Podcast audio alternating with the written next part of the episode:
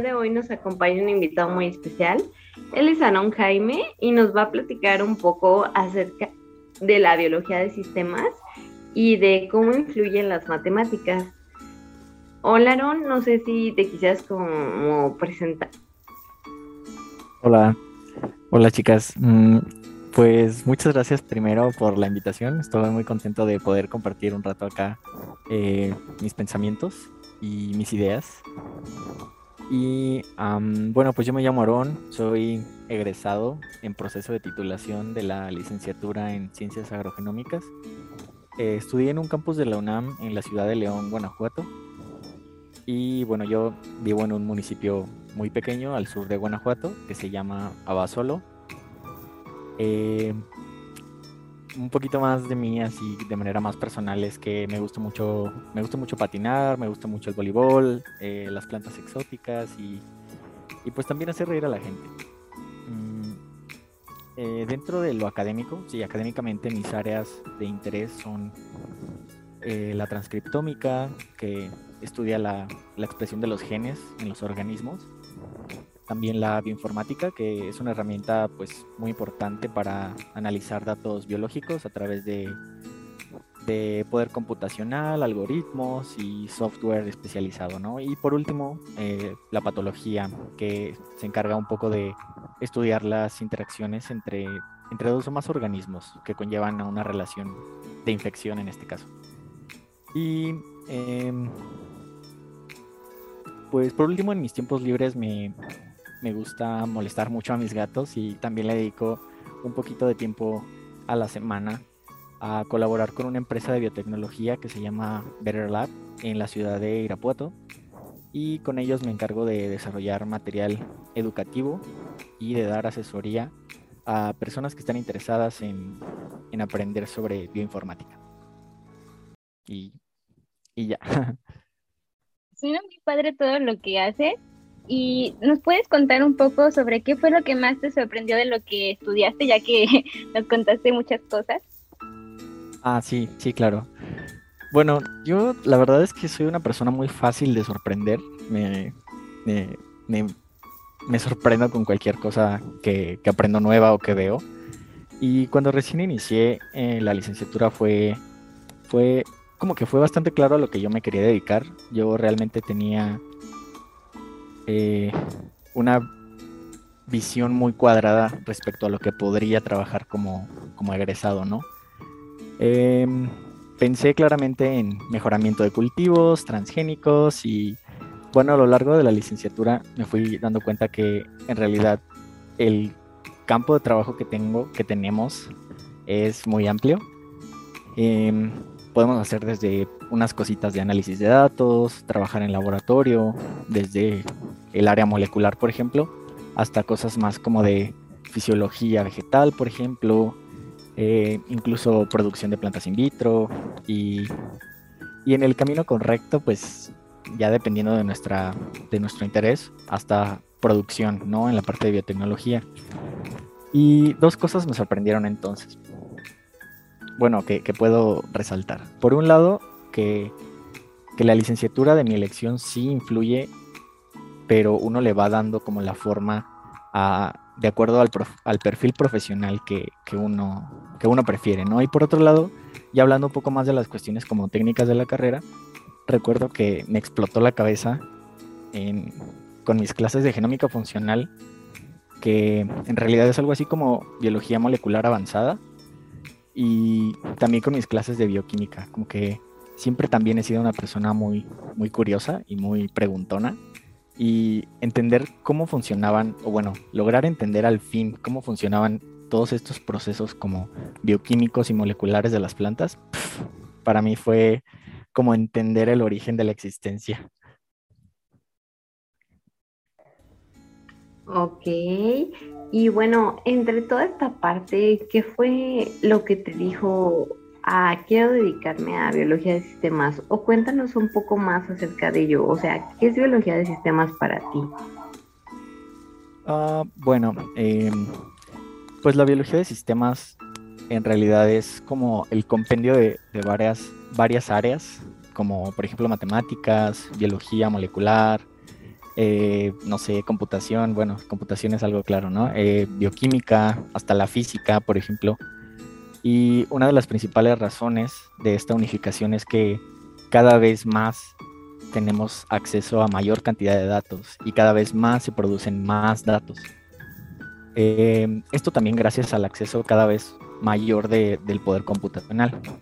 Para ponerles un ejemplo, quisiera que recordáramos, así se me viene algo a la cabeza, recordar las memorias que antes usábamos en nuestros teléfonos, esos Nokia que por ahí muy dos mileros, no sé si se acuerdan.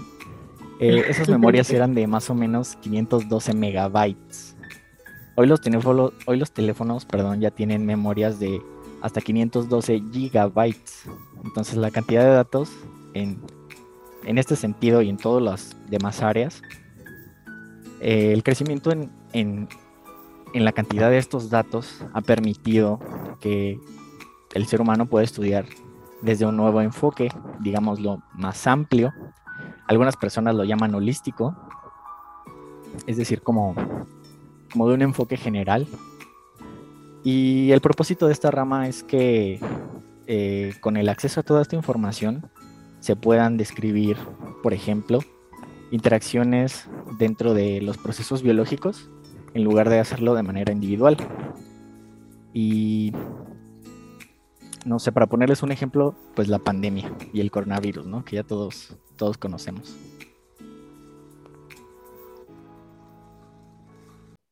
Está muy, muy interesante lo que toca sobre biología en sistemas y bueno, ¿nos puedes decir si tú consideras que esto tiene algún potencial y nos puedes contar sobre algún proyecto en el que tú estés participando o tengas idea para desarrollar más en biología de sistemas?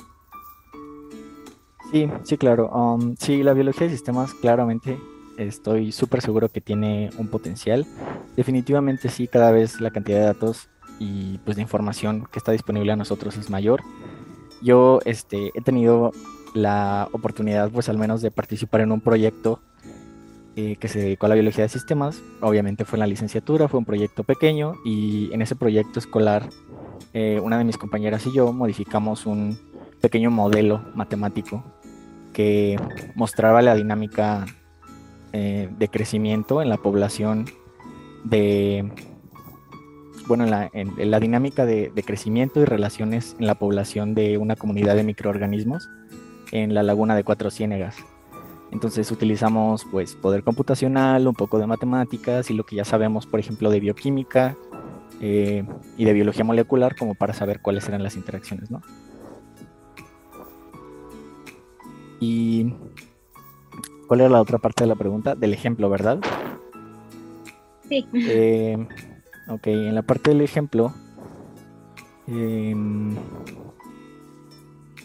pues por ejemplo, si estuviésemos en otro momento de, la historia, hablando de la pandemia que, ya lo comentamos ahorita, el estudio de esta enfermedad quizás se, hubiera hecho de manera distinta, ¿no? Como por separado justamente. Es decir, viéndolo desde otra visión, em, estudiando al virus de manera aislada, a su estructura de manera aislada, al material genético, por otra parte, a la reacción del sistema inmune y a los factores ambientales locales que, pudieran potenciar o no a la infección, ¿no? Por ejemplo, que ya vimos que también en algunos lados eh, la pandemia, pues no se sabía si sí tenía que, o si, si se afectaba que fuera en, en un ambiente o no.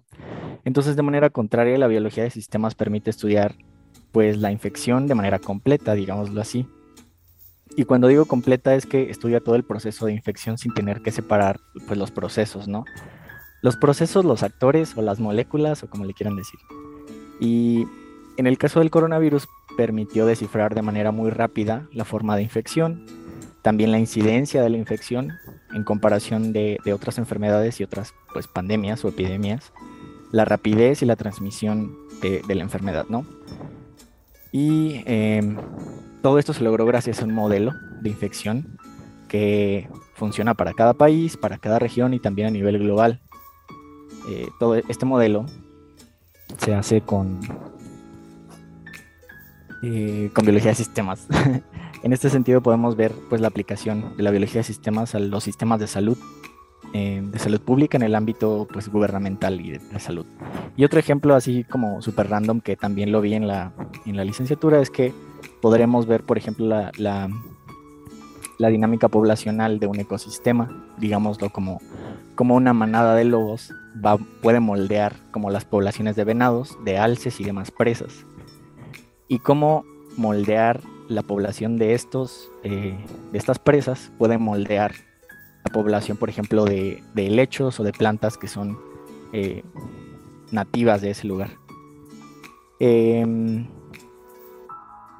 entonces podría determinar los cambios en el crecimiento de estos pastizales e incluso la dispersión de semillas, si quieren verlo de esa manera, y, otras variantes que se le vayan metiendo al, modelo que podrían afectar el ecosistema, ¿no? Y bueno, ya esas son como las cosas que se me ocurren por ahora. Ok. Y bueno, en esta parte que nos mencionaste que tiene que ver mucho con las matemáticas y todo eso, ¿podrías darnos algún consejo? O sea, mm. algún consejo como para entender la biología de sistemas desde el punto de vista de las matemáticas.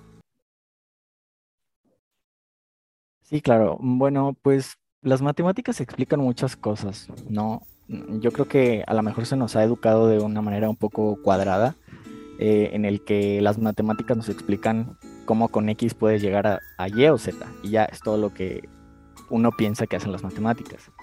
A lo mejor también el sistema educativo tiene que ver en eso, pero pues nos corresponde a nosotros también buscar motivación o inspiración en lo que nos gusta. Yo la verdad es que jamás pensé que las matemáticas en su forma compleja, o bueno, compleja para mí, me enseñarían a, identificar las, las relaciones que tiene, bueno, las relaciones de expresiones de genes en una planta cuando está siendo infectada por un parásito o un patógeno, ¿no? Que las matemáticas me iban a decir eh, cómo, pasa esta infección. O que las matemáticas se usarían para construir modelos que justamente predijeran una pandemia, ¿no? Así que yo creo que antes que antes de seguir pensando en matemáticas como funciones trigonométricas y cálculo diferencial, hay que tratar de ver más allá de eso, hay que explorar para, eh, bueno, explorar e investigar por nuestra parte. Y yo les recomiendo siempre, las redes sociales son un gran aliado eh, hay muchos foros en Facebook que antes de, antes de hacerte tu tarea de cálculo, te presentan trabajos matemáticos bien digeribles y muy interesantes. Todo esto con un nivel de, digestión bastante bueno, es decir, como que mm, son matemáticas explicadas por matemáticos, pero para gente no matemática. ¿Sí? Entonces, yo creo que un poco va por ahí. muchísimas gracias creo que tienes mucha, mucha razón en que las matemáticas hay que verlas con otro enfoque y también está muy padre todo lo que nos comentas, suena muy interesante. Esperamos que la gente que nos escuche también se interese en estudiar un poco de esta materia porque se ve que hace cosas tan impresionantes. Y bueno, ya para ir finalizando el episodio de hoy, quisiéramos saber si nos puedes regalar un consejo o qué es lo que tú quisieras aportar al mundo que recuerde de Aarón. Uy, híjole. este, Mm, pues mira, algo que yo deseo aportar a, que yo deseo aportar al mundo es como motivar siempre a las personas. Yo creo que todos podemos hacer de este mundo un lugar mejor y solo lo lograremos haciendo cosas que de verdad nos gustan y que nos hacen sentir plenos. Y un consejo que yo le regalaría a las personas que nos escuchan, de acuerdo a, lo que ya dije de que deseo aportar al mundo, es siempre buscar alternativas siempre, siempre va a haber un camino diferente que nos va a llevar al lugar donde nosotros queremos estar. La vida no es una línea recta. Quien nos haya metido en la cabeza esa idea está totalmente en un error.